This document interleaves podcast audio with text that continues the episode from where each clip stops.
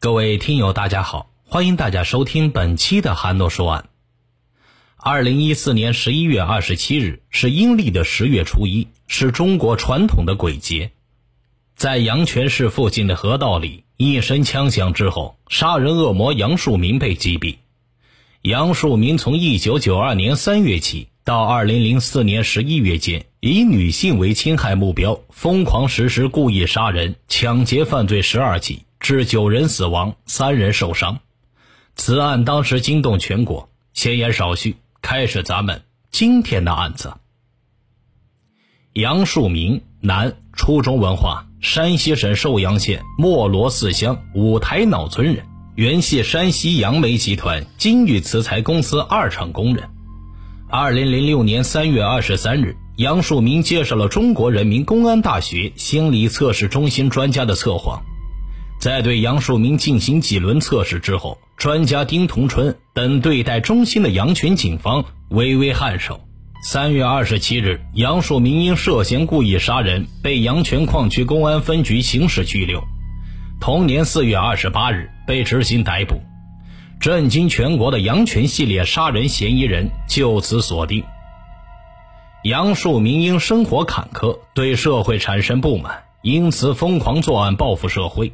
滥杀无辜，在十四年里，致使阳泉马家坪地区人心惶惶，谣言四起，女性更是心惊胆战，毛骨悚然。经审讯，杨树明交代自己，一九九二年之后的十四年内，他已经累计残害妇女十二人，致九人死亡，三人重伤。一九九二年，山西阳泉市一名年仅十六岁的女孩凌晨被人用匕首。扎死在马家坪地区阳泉矿区俱乐部外。当年的三月七日、四月二十二日、七月十一日，又有三名年轻女子在马家坪被杀死。惨剧一直持续到二零零四年十一月二十四日，共有九人死亡，三人重伤。马家坪这个面积一点五平方公里的地方，成为阳泉的白色恐怖区。天色一暗，几乎无人敢出门。若家中有人上夜班，家人必定早早等在大路边。有一次，一家人仅因一次疏忽没出门迎接，女主人就被杀死在距离家门不足五百米的地方。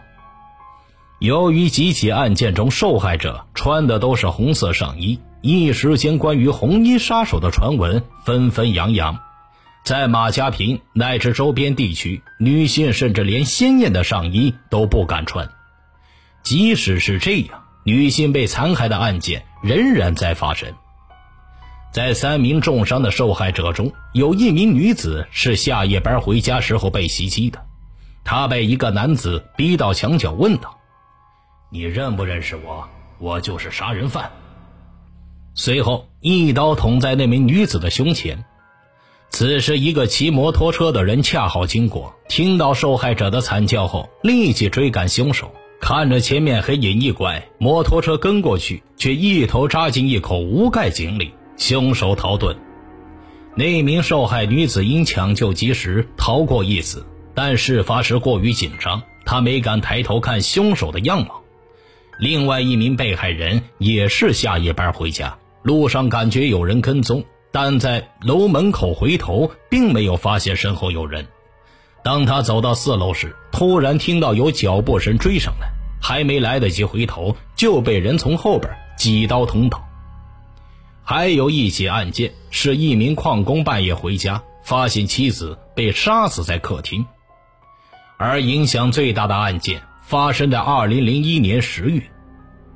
十月十日中午。四十三岁洗车工郭某中午下班回家，进入马家坪，从此了无音信。十月十三日上午十时许，郭某的尸体被发现。据介绍，当时郭某面部被剥掉，身体其他部位也受到残害。在抛尸地方不远处，凶手抛下了郭某的内脏。后来，警方又在距离不远处发现郭某的另一部位被抛掉。此案一发，马家坪的恐怖气氛几乎到了巅峰。从发生第一起案件开始，警方从1992年建立的三十多人的专案组，十四年中从未撤销过。但凶手每次作案后，就如同人间蒸发，现场几乎不留下任何的痕迹。而综合历年受害人的特征，受害人之间几乎毫无关联性，也就是说，找不到杀人者的动机。唯一能算上有关联的，就是除郭某外，所有死者年纪均在三十岁以下，年轻，衣着光鲜。而根据对郭某的调查，郭某平时总被人夸穿什么都漂亮。另外，凶手作案后既不抢东西，也没有对死者进行性侵犯。从一九九二年第一起杀人案开始，作案者手段越来越残暴。到后期还持续犯下三起碎尸案，每起案件中都有虐尸痕迹，特别是针对女性的性器官。据此，警方判断对方是一个典型的变态杀手，而且杀手的心态越来越不正常。该案件也被公安部列为挂牌督办的重大案件，但苦于没有直接证据，该案侦破工作一直没有多少的进展。二零零一年十月十日，郭某被杀害，让警方终于抓到了凶手的蛛丝马迹。警方在现场勘查中发现，被抛弃的内脏中有很多蛆虫，而几个小时后被抛出的面皮却只有一只蛆虫。警方据此判断，凶手拥有冰箱、冰柜一类的工具，同时凶手极可能不与家人居住。或者放置尸体的冷藏设备在另一处场所。从抛尸的时间来看，凶手有可能就在现场附近。看着警察清理完现场后，再将另一部分的尸体抛出。有冰箱，独居。警察说道：“这成为了筛查凶手的重要标准。”之后几年过程中，专案组列出二十五名嫌疑人，最后又缩到十九个人，但还是因为没有有力的证据，同时对这十九人展开侦查难度极大。这种情况下，二零零六年三月，阳泉警方向中国人民公安大学心理测试中心求助。二零零六年三月二十日。心理测试专家丁同春带领两名研究生来到阳泉市。当天深夜，丁同春到马家坪实地勘察现场。山坡上密布着几百间的平房，平房则是这曲里拐弯的胡同，不大的地方竟然有五十三个死角。丁同春与当地警方研究案情，分析认为系列案有两种可能。其一是由两伙人或两个人制造，其中一伙或者一个制造多起背后捅刀案件，另外一伙或一个则是碎尸凶手。其二，这些案件是由一个人制造，而且这个人的心理越来越扭曲，从最初的寻找刺激，慢慢有了条件而发展为碎尸。虽然大多数人倾向于第二个判断，但为了保准准确。丁同春还是决定分别根据系列捅人案和三起碎尸案分别出两套测试题目，但两套问题有着千丝万缕的联系。三月二十一日、二十二日，丁同春带着两个研究生翻阅全部案宗之后，找出一个极不引人注意的细节。这个细节出自郭某碎尸案。郭某尸体被发现几天后。一个老太太在路上捡到一个塑料袋，里面装着一双女鞋、一串钥匙和一个衬衫上的假领子。经郭某家人辨认，正是郭某的物品。这个情节除发现者及郭某家属外，只有警方和凶手知道。测试题目便围绕这个情节展开。为了对嫌疑人进行测试，丁同春共出了七十六道题。其中有那塑料袋里装的是钥匙吗？等。二零零六年三月二十三日，第一轮测试开始。第一个走进测试间的嫌疑人就是杨树明，穿了一件绿色的衣服，像个普通工人，但又不显得很粗鲁，一点都不张扬。专家丁同春介绍，因为杨家的家离郭某被杀现场最近。而他下岗后，自己盖了一间房，在里边搞电焊。房间里面又有冰箱，符合连环凶手被怀疑的条件，就被列入重点怀疑对象。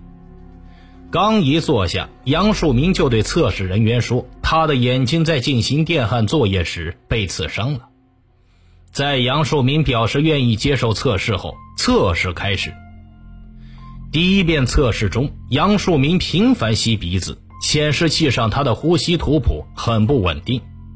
第二遍测试时，他又连连干咳。测试刚结束，杨树明就吵着要回家，称有人找他干活并答应下午再来接受测试。丁同春分析，杨树明并不紧张，而刺伤眼睛也不会导致干咳和鼻子难受。杨树明是故意装紧张。通过对图谱的分析，丁同春发现，虽然杨树明的部分反应不明显，但在藏尸、碎尸、塑料袋内的物品等几个重点的测试上，他都有对应的反应，极有可能是系列杀人表现出的心理特征。随后，其他十八人先后接受了心理测试，但关键问题上都没有明显的反应。当天下午，杨树明再次接受测试。下午，他显得很平静。测试重新开始后，可明显看出杨树明在关于塑料袋内物品等重要测试点上更明显的反应。此外，他还对虐尸的细节有对应反应。丁同春和专案组分析所有测试者的图谱，初步排除了其他十八个人的嫌疑可能。三月二十四日，为确保不遗漏犯罪嫌疑人。丁同春又对其他测试者进行了另一套题目的测试，结果仍是排除其他人的作案嫌疑。此时，警方已对杨树明实施了严密监视。三月二十五日，专案组与丁同春商量，再出一套题，测试杨树明把凶器藏在了什么地方。三月二十六日，无论警方怎么做工作，杨树明坚决不再接受测试。三月二十七日，阳泉市公安局将犯罪嫌疑人杨树明拘审。四月三日，阳泉警方宣布马家坪系列杀人案告破，犯罪嫌疑人杨树明被抓获。从他的家中，警方发现了二十余把各种尖刀。据介绍，杨树明被抓获时说：“算你们聪明，从测试抓到我有没有是凶手。”要不然你们抓不到我，我会把你们都炸死。杨树明落网后，认识他的人都不敢相信他就是肆虐了十四年的连环杀手。在邻居们的眼中，杨树明成天笑眯眯的，孝敬父母，对妻子孩子特别好，没有什么异常。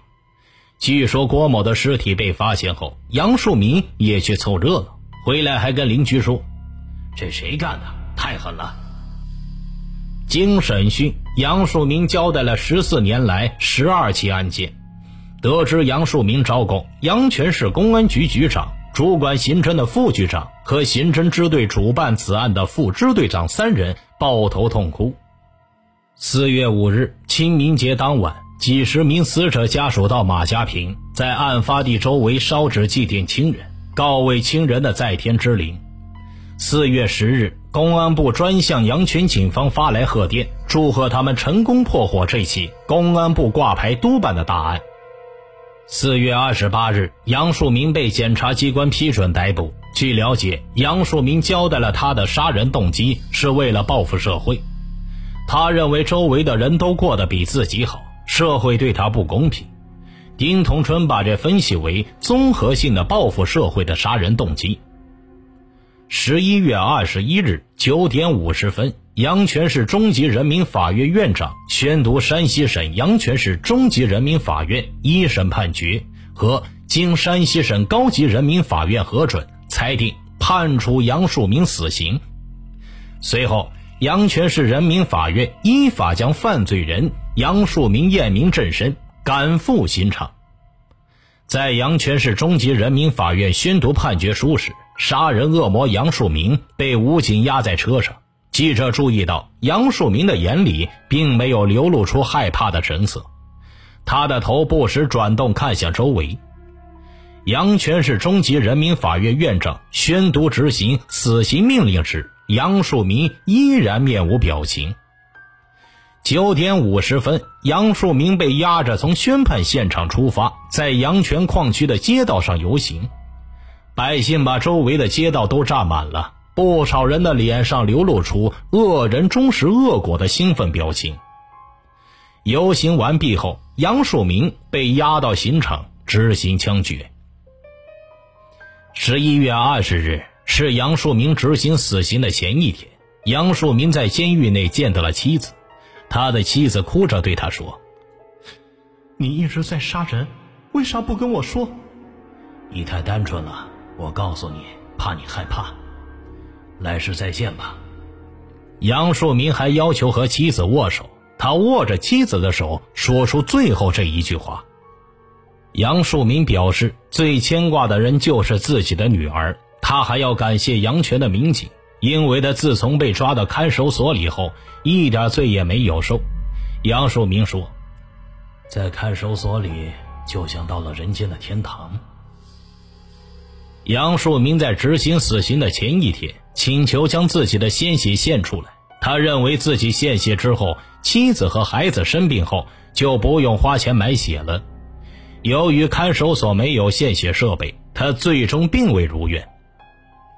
历时十四年，杀死九人，捅伤三人的杨树明究竟是个什么样的人呢？平时对女人有没有偏见呢？记者来到原阳泉钢铁俱乐部附近，找到了他以前工作的地方。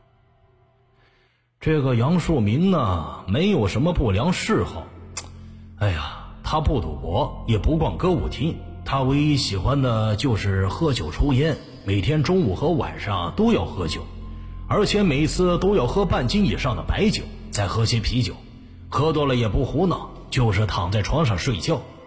杨树明平时啊也喜欢串门，没事的时候经常和周围的邻居聊天而且当附近干活的人和杨树明谈到女性时，他并没有表现出偏见和痛恨，也没有反映出什么奇怪的事儿，看上去跟这正常人一样。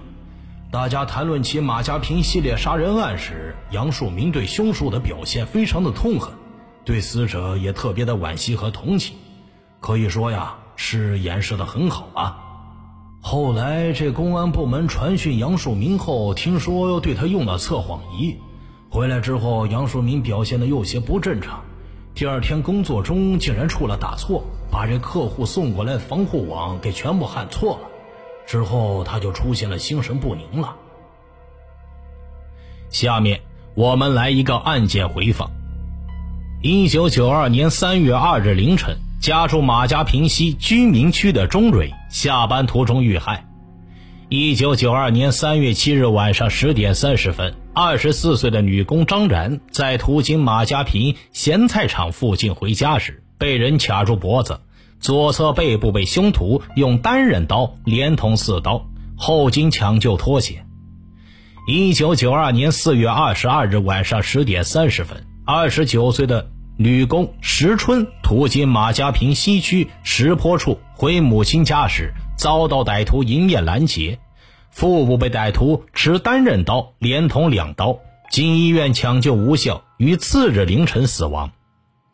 一九九二年七月十一日凌晨四时分，二十三岁的女工李欣外出返回住处时，在矿区平坦新区居民楼道内被尾随而来的歹徒用单刃刀连捅八刀，当场死亡。一九九三年十二月二十七日晚上九点四十，三十岁的女工郝花下班回家，行至马家坪西区运输二厂北侧土坡时。被尾随的歹徒用单刃匕首连捅七刀，后经医护人员抢救无效死亡。一九九八年五月六日晚上八点，三十岁辽宁籍女青年张秀打着雨伞走进河神庙已拆迁锅炉房废墟室内，被凶手朝腹部、胸部连捅数刀。就在张秀倒地后，凶犯又先后实施了泼胸、划脸、捅刀。割乳头等行为。一九九九年五月三十一日晚上九时许，十九岁的女青年王花从河神庙华梦歌厅外出，当行至河神庙口字形的台阶附近的厕所处时，被凶犯劫持，连刺胸腹部、背部七刀。次日早上被人发现时，死于马家坪南区一菜地里。一九九九年十一月十五日晚上六点二十分许。三十七岁的女工毕平回到市党委校居民楼时，被尾随而来的凶犯连刺胸腹部数刀，当场死亡。两千年十一月二十三日晚上九点十五分，二十一岁的女工张雪下班行至王岩沟口石板路段时，被尾随的凶犯采用卡脖子、拖拉等手段拦截，背部被连捅四刀，经抢救脱离危险。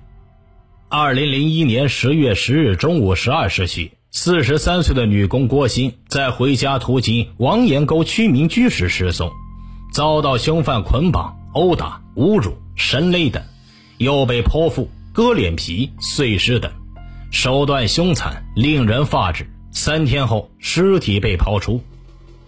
二零零四年十一月二十四日晚，下班回家的女青年唐鑫，在与同事们在矿区俱乐部分手后，在没有任何防备的情况下，被凶犯连续数刀刺中胸腹部、颈部，导致死亡。